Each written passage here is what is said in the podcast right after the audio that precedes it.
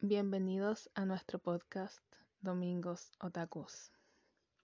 Chicos, quiero pedir disculpas por no haber subido episodio la semana pasada y primeramente agradecer a la audiencia porque estoy recién partiendo, hay poquita pero es fiel y eso se agradece un montón. Y de hecho hay, auditores incluso en Argentina, así que muchas gracias. Gracias a todos los oyentes y vamos creciendo, así que esto es para ustedes. Em, dicho eso, vamos a comenzar con el episodio del día de hoy. Traemos noticias, eh, lo que rompió el internet la semana pasada, ya saben que fue, algunas polémicas y un par de recomendaciones, así que vamos para allá. Ya, vamos a partir con lo la noticia más antigua, pero que ya todos saben que es eh, lo que rompió el internet hace una semana atrás, que claramente fue el estreno de, de la nueva temporada de, bueno, de la continuación de la última temporada de Shingeki no Kyojin. Todas las plataformas caídas, tanto las oficiales como las no oficiales. Noticias en todos los medios importantes de comunicación. Vi noticias ahí por eh, canales de televisión, eh, canales importantes como BBC incluso para que vean lo importante que es este fenómeno que es Shingeki no Kyojin. Hay muchas personas que no les gusta el final. Eh, yo todavía no, no, me quise leer el manga. Quiero ver cómo va a ser, cómo lo están desarrollando. Eh, sin embargo, hay mucha gente que no le gusta el final, pero ya me spoileé algunas cositas, así que creo que creo que me va a gustar es difícil eh, poder crear una obra que deje contento a todo el mundo. Pero de lo que no hay duda es que este anime, eh, cada vez que aparece, es noticia. Así que mm, no sé qué, qué, es lo que esperan algunos fans, algunas, algunas personas en general. Em, y junto con ello, quiero comentar de la toxicidad un poco que existe en este ambiente eh, que lamentablemente, lo vuelvo a repetir, los otakus echan a perder el anime. Muchos de nosotros echamos a perder algunas cosas. Yo también de repente sé que hablo mucho de algunas cosas que me gustan y que las termino quemando, pero aparte de eso, no estoy tirando odio. Eh, algunas cosas sí, sí les tiro odio, ya. Tampoco soy perfecta, nadie es perfecto, pero em, en general estoy hablando como de la masa de Internet. Luego vamos a hablar de algo em, en concreto que ocurrió con, con otro anime que también la está rompiendo. Pero quiero volver un poquito a Shingeki no Kyojin. El hecho es que em, no podemos negar que está muy buena y nos tiene expectantes a todos. Pero continuamos hablando de Shinkeki no Kyojin, el episodio 76 que es titulado El juicio, que fue el que rompió el internet la semana pasada, el domingo pasado. Retomó cierto em, el punto donde estaba Eren en el techo y cuando mira hacia arriba y ve ve a los, a los marleyenses, ¿cierto? A toda esta gente de Marley llegando eh, y liderando a Reiner para atacar a Eren y ahí quedó la temporada anterior. O sea, perdón por decir temporada anterior porque es la misma temporada, pero ahí quedó la primera parte de la temporada y continuamos em, con ese episodio ya los chicos cuestionándose, los chicos, bueno, me refiero a, a Connie, Jean, Mikasa y por supuesto Armin, cuestionándose por qué Eren está haciendo malo, ¿cierto? En, en resumen, porque ¿qué más puedo decir que no se haya hablado de este episodio? En todos lados se habló mucho. Así como termina, bueno, con una gran pelea ese episodio y luego continúa el episodio 77 que se estrenó ayer, antes de ayer, bueno, en la tarde, que también rompió el internet, pero ya fue un poquito menos. ya se podía entrar a, a ver el, el, capítulo una hora después del estreno en Japón, en Crunchy. Eh, que el, episodio se, se, titula Ataque Furtivo. No, no se pudo ver a la hora después del episodio 76 porque como comenté mm, se rompió el internet.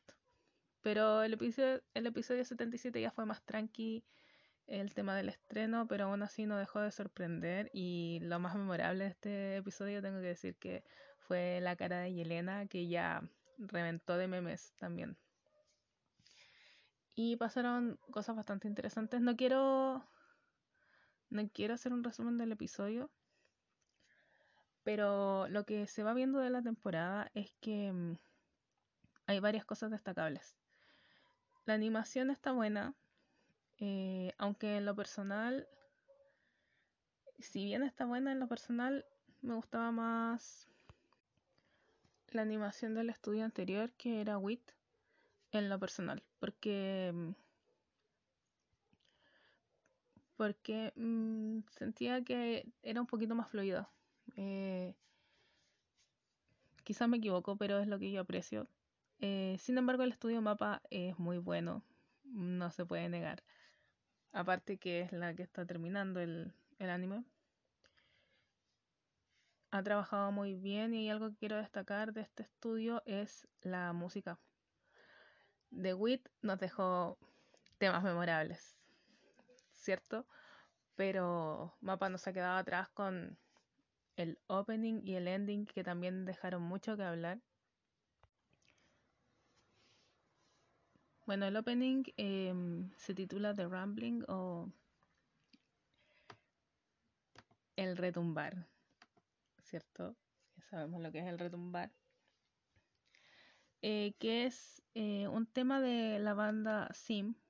Eh, no es muy conocida por este lado del, del globo, pero vamos, yo creo que con esto esta banda va a empezar a, mm, hacerse más conocida por aquí, así como ha pasado con otras grandes bandas como Maximum Dormon y Larkensiel, que son...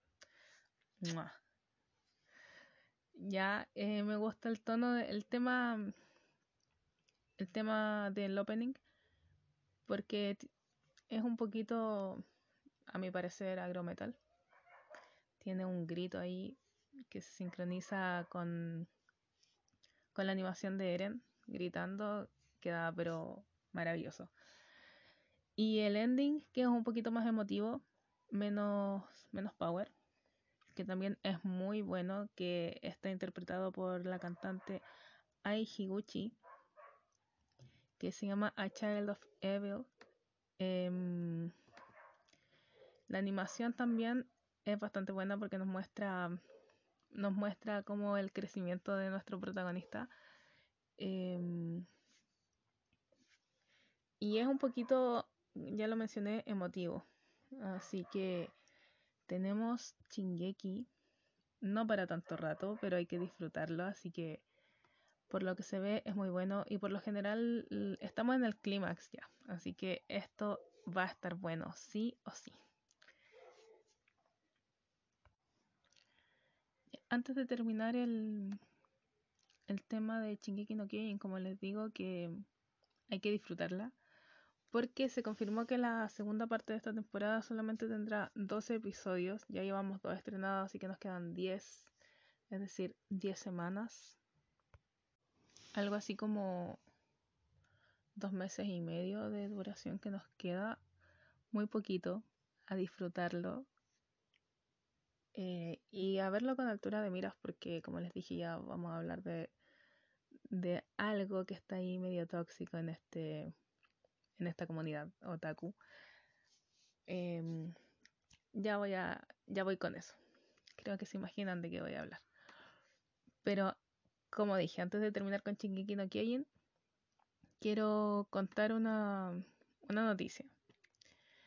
Eh, que viene de la mano de somoscudasei.com, pues Shingeki no Kyojin eh, confirmó una colaboración con el juego Call of Duty Vanguard.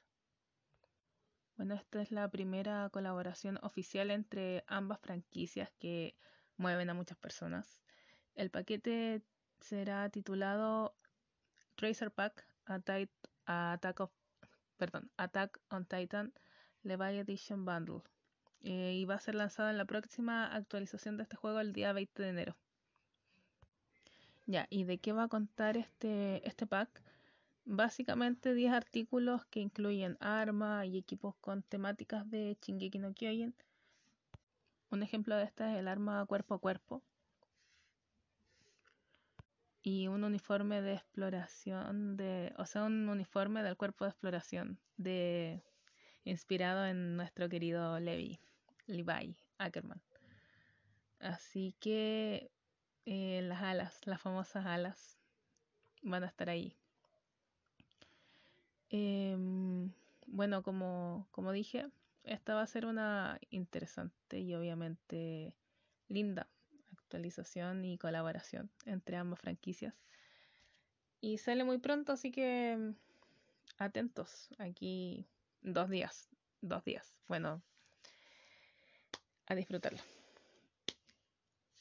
Volvemos enseguida para hablar de otros temas.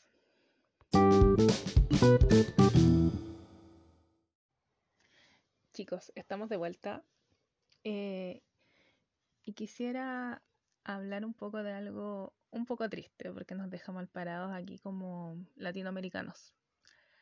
Eh, y voy a hablar de otro gran anime que se estrena también los días domingos. Em, ya saben de qué estoy hablando, de Kimetsu no Yaiba. El día 9 de enero, este día se estrenó un episodio, eh, que sería el episodio número 6 de la temporada 2.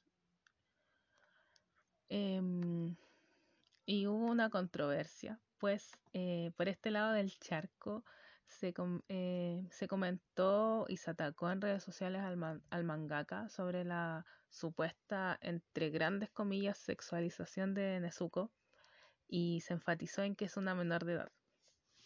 En mi humilde opinión, y creo que es la opinión, espero que sea la opinión de ustedes también, es que es un dibujo. Nos puede gustar mucho el anime, podemos encariñarnos mucho con los personajes, pero es un dibujito. Y es imposible sexualizar un dibujo. Eh, bueno, no es tan imposible, pero es un dibujo, no se le puede hacer daño a un dibujo. Em, claro, como dije, el sexto episodio de, este anime, eh, que fue transmitido el, 9 de enero, apareció Nezuko eh, en su forma adulta. Y parece que aquí somos muy impresionables porque en Japón no fue esta la opinión. Bueno, para contextualizar un poco, este sexto episodio comenzó con un combate entre la luna superior, eh, Daki y, Tanjiro, ¿cierto? Em, mientras tenía problemas para mantenerse a salvo usando su tipo de respiración, que es la del sol. Em, estuvo a punto de ser liquidado, pero salió su hermanita al rescate y comienza una batalla casi unilateral contra la luna superior donde Nezuko incrementó su fuerza y de esta manera también incrementó su tamaño eh, y su tamaño corporal. Como dije, en Japón no fue choqueante. Eh, los fanáticos japoneses celebraron que Nezuko haya crecido, ¿cierto? Y haya tenido una participación activa en el combate porque en la primera temporada se le vio siendo tierna, claro, eh, haciéndose pequeña, haciéndose grande aquí y allá, metiéndose a cajitas.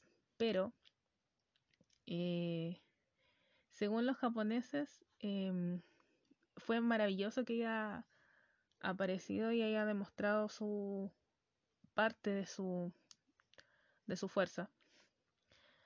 Pero en el extranjero, es decir, por acá, eh, hubo un sector que comenzó a criticar el anime porque em, su kimono quedó más pequeño, ¿cierto? Y resaltó una forma más de mujer, más de curvas, y dicen que es muy exagerado porque tiene 14 años solamente. Ya, este es un tema delicado, pero como repito, es un dibujo, es un dibujo. Hay algunos comentarios aquí, por ejemplo, hay gente que dice, entre comillas, en Twitter, como abro comillas también, la cloaca de Internet, como dice nuestro querido Dross, eh, Twitter. Twitter, no voy a decir nada más. Algunas personas dijeron algo así como, ella tiene solo 14 años y si te gusta su forma sexual eres un P, ya. Em, otra persona dijo, estaba horrorizado por lo que estaba viendo, así que se, eh, silenció la palabra Nezuko en Twitter. Otra persona, qué enfermos están los que sexualizan a Nezuko. ¿Creen que está bien sexualizar a una niña de 14 años? Me dan asco. Em, bueno, y así sigue. Como digo, solo es un dibujo. La idea es disfrutar el anime y a los personajes. No es un humano, no puede tener, no puede eh, sufrir consecuencias de su supuesta sexualización, porque repito que es un pixel, son rayas, son dibujos. Y es lamentable que, que demostremos estas cosas porque si en Japón no nos ponen atención en nuestras opiniones, porque la industria japonesa de la animación, si aquí mueve mucho, allá mueve mucho más. Y lo que llega desde el extranjero, los ingresos que llegan desde el extranjero son extra. Un extra bien grande, pero son extra al fin y al cabo. Lo realmente importante para ellos es el ingreso que tienen en el propio país. Y como dije, si a ellos no les importa si al mangaka, a la mangaka, o a los mangakas en general. No les importa la opinión de nosotros, menos les va a importar si la estamos criticando. Incluso se mm, leí por ahí que eh, sufrieron amenaza de muerte los animadores. ¿En serio? ¿En serio? Así, a ese nivel estamos, por favor, gente. Em, dos dedos de frente para pensar. No, no podemos eh, quedar tan mal frente, frente a, a las personas que trabajan en, en, la animación en general. Y siempre hay controversias. Em, hay que entender, hay que disfrutarlo. Si, estamos, si nos gusta una obra o no nos gusta, si la repudiamos, ya está bien. Y podemos opinar incluso que no nos gusta. Podemos opinar que no nos gusta, que aquí, que allá, porque de verdad las críticas son necesarias. Sin embargo, llegar al extremo de amenazar amenazar de muerte, incluso, por favor, no, por favor no lo hagan porque de verdad me da vergüenza em, hacerme llamar otaku si ustedes están, eh, no digo ustedes los que están escuchando, sino que la gente, la gente de la comunidad en general, eh, dejando mal a otras personas. O sea, mal ahí. Por favor, no lo hagan. Em, y como digo, si no te gusta, está bien, dilo, públicalo, públicalo aquí, públicalo en, en tus redes sociales en general, pero no vayan a amenazar al mangaka, a la mangaka eh, y a los animadores porque en primera no les importa y en segunda nos ponen, nos quedamos mal, pero mal, mal, mal, mal. Así que, en conclusión, eh, se puede decir que sí, los fanáticos japoneses, por mucho que se critique la sociedad japonesa, em, en los extremos que pueden llegar a, a vivir, ¿cierto? Son capaces de separar, en general, la realidad de la fantasía, de la ficción, a diferencia de, de los extranjeros, ¿cierto? Eh, todo se lleva a los extremos eh, y Twitter es una máquina de, voy a repetirlo, es la cloaca de Internet, ¿cierto? Eh, hay que decir sí que afortunadamente hay poca presencia en Japón de esto, pero em, si nos hacemos una pregunta, ¿a quién le importa esto? A los animadores no. Solamente eh, son controversias pobres y baratas. Y espero que no se repita, pero lo dudo mucho. Va a salir una que otra polémica por cualquier cosa. Así que eso, quería cerrar esta sección de Kawines con, con Kimetsu no Yaiba. Hay que decir sí que este anime ha movido mucho, bueno, em, mueve mucho, ¿cierto? Mucha gente. Y obviamente a no todo el mundo le va a gustar ciertas cosas, siempre hay algo que no le va a gustar a todo el mundo. Sin embargo, no podemos quedar así, lo repito. Ya, hasta ahí con este tema. Se acabó. Continuamos en unos segundos. Estamos de regreso em, y quiero cambiar un poquito la temática. Eh, les quiero contar sobre un mangaka, quizás les suena, eh, Ken Wakui o Wakui Ken. Em, quizás no, no les suene tanto, pero si les digo eh, Tokyo Revengers, les va a sonar más. Les quiero contar una historia eh, de, no sé si llamarla suerte, azar, perseverancia o todo. Em, porque sabemos que Tokyo Revengers eh, la está rompiendo ahora. Si no, bueno, si viven abajo de una piedra, les cuento más o menos Tokyo Revengers de qué se trata.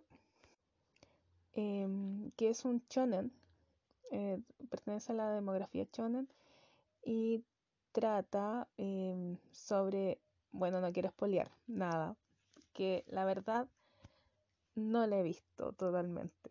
Voy a decir, ah, ¿cómo estás hablando de algo que no has visto? Sí, pero me he informado, he visto un par de capítulos y me he hecho muchos spoilers, sé lo que pasa. El punto es este. Es sobre em, viajes en el tiempo, em, muertes eh, y pandillas en Tokio. Eso no más voy a decir. Porque lo interesante es que la vean. Es bastante... o la lean.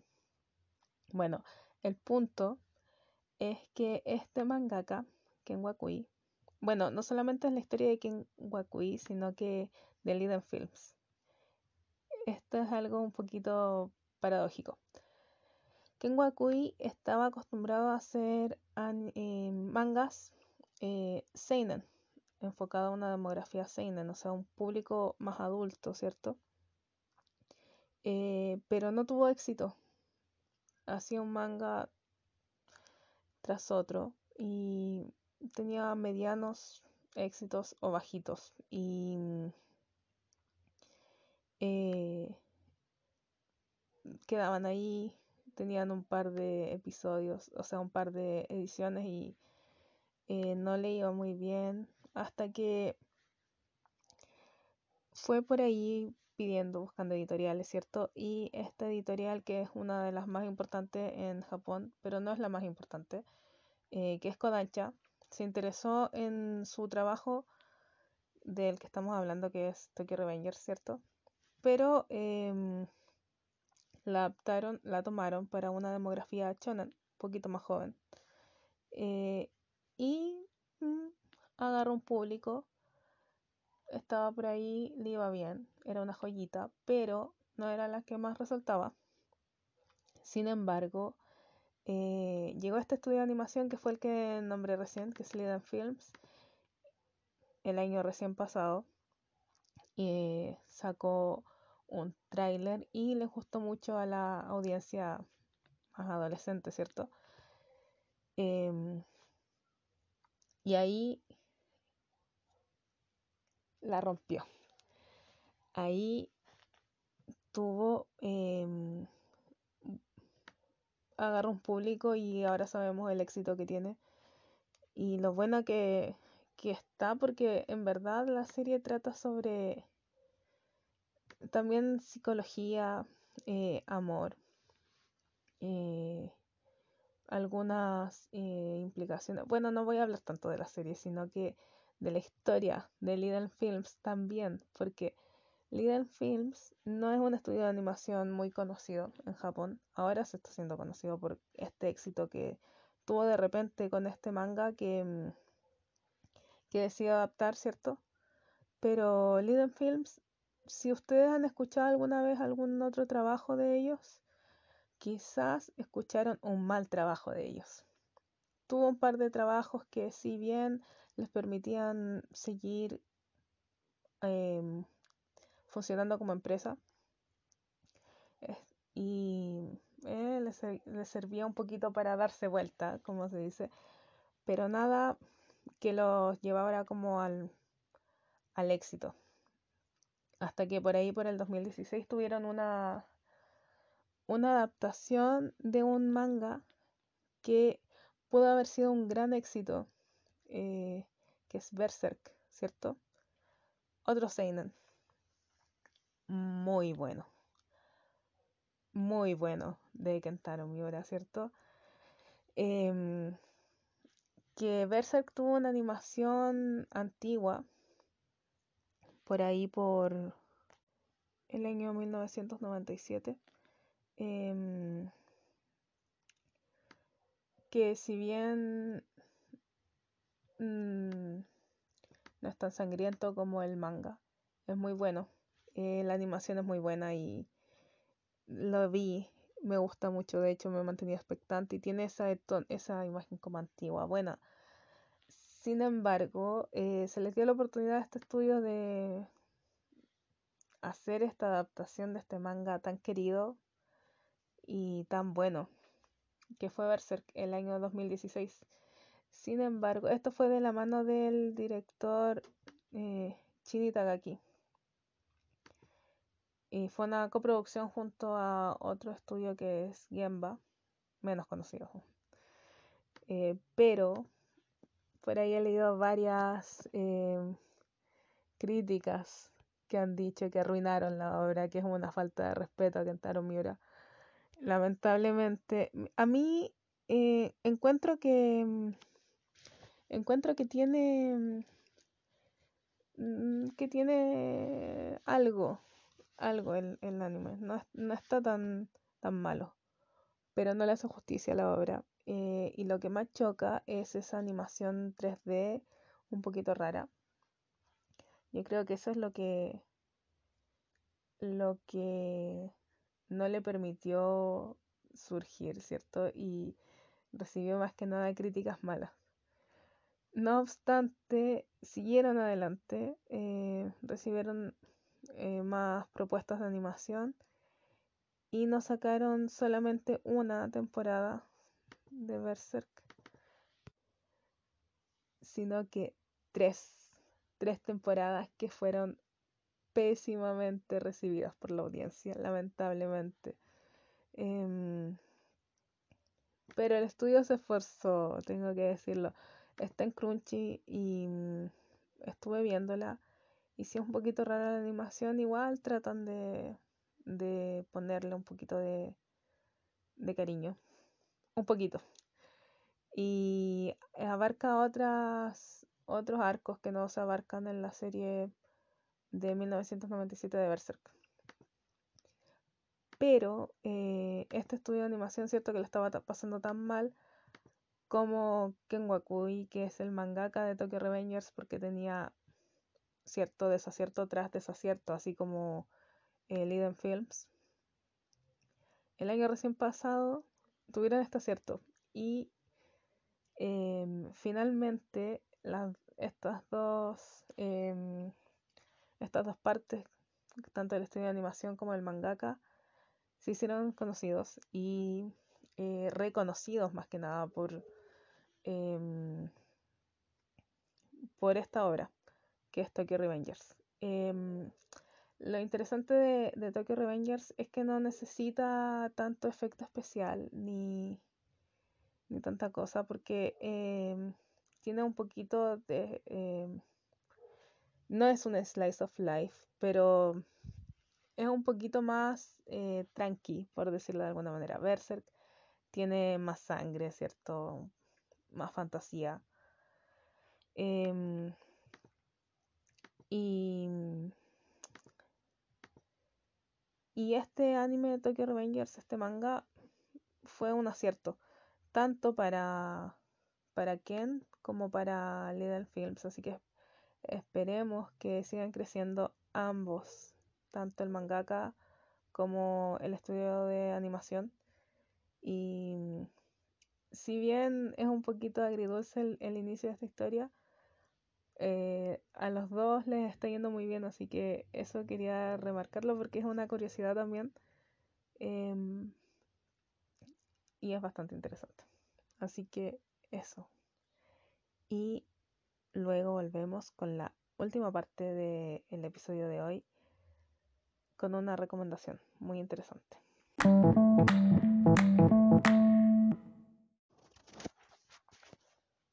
Ahora sí, estamos de vuelta con la última parte del, del podcast eh, del día de hoy con una recomendación.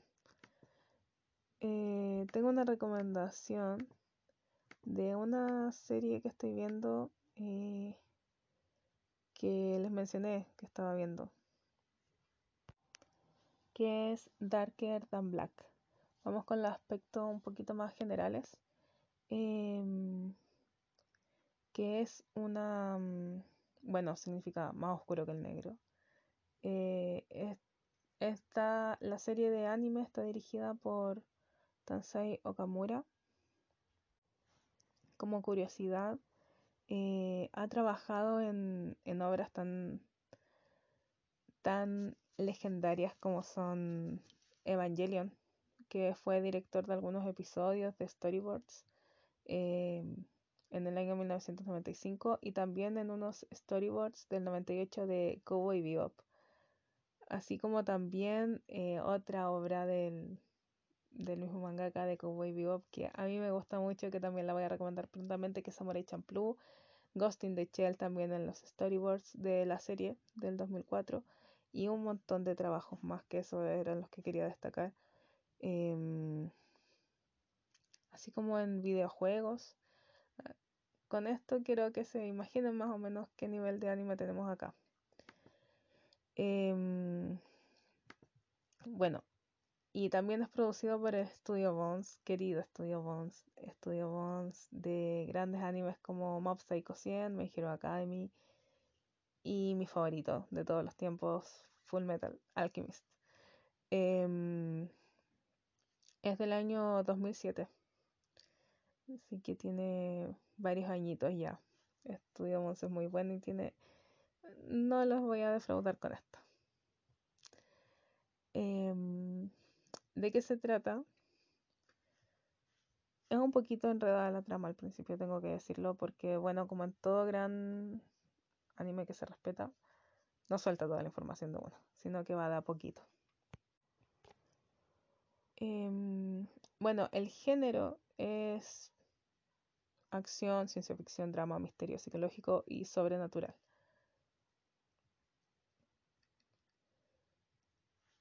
Consta de 25 episodios y el manga es creado por un mangaka que no tiene mucha información en, internet, por lo menos no he encontrado mucho, que se llama Noki Ya.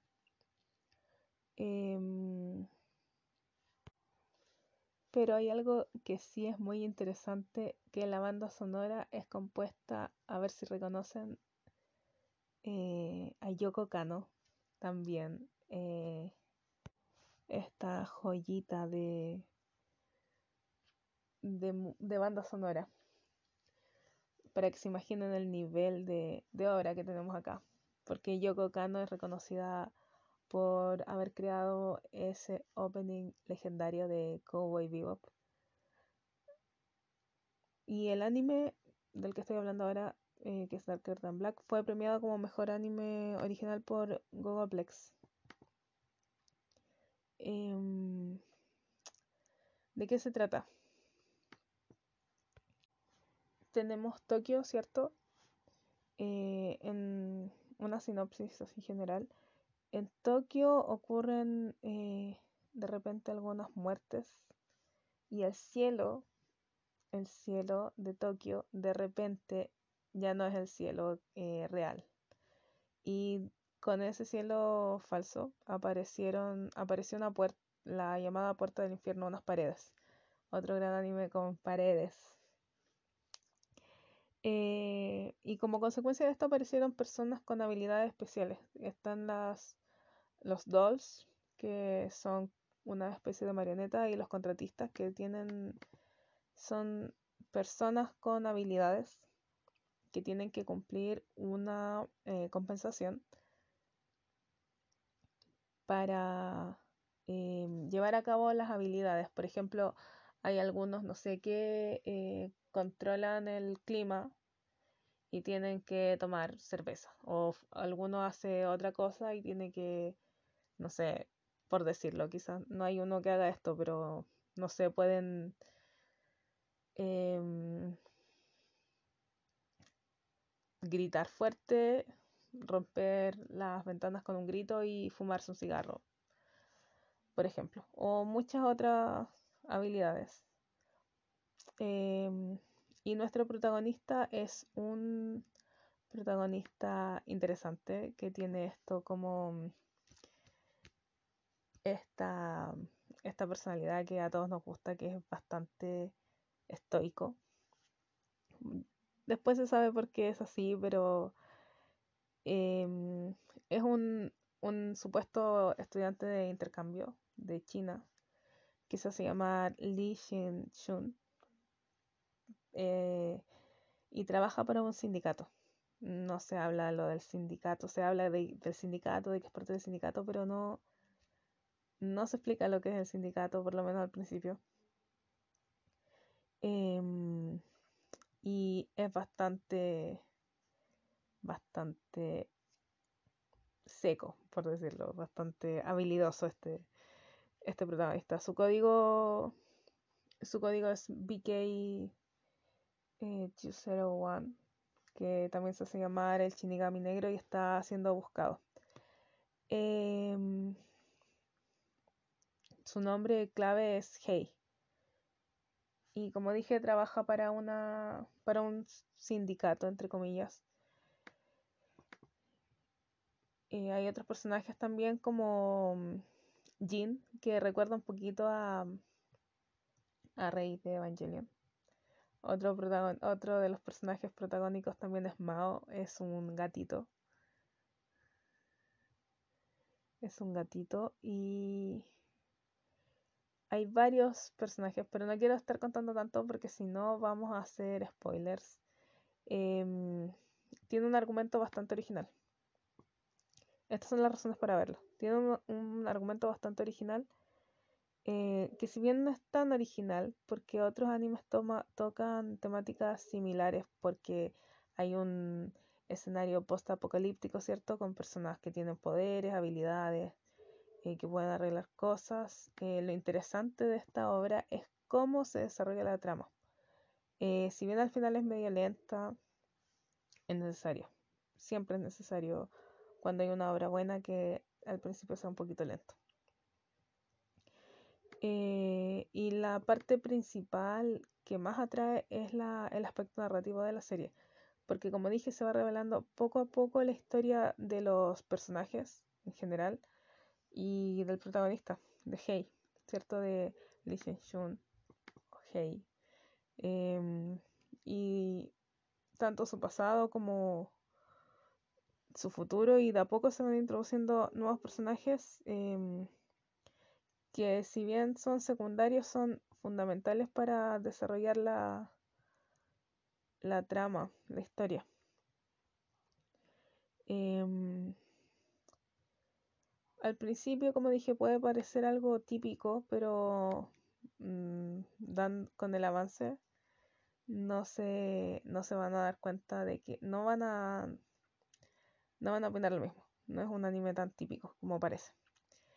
Hay otra, hay una secuela de las de este anime que no es una secuela directa.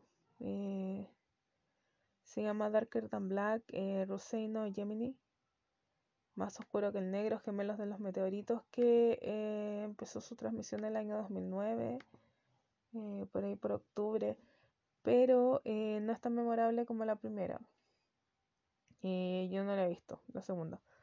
Segunda he escuchado. sin embargo, estoy por terminarla.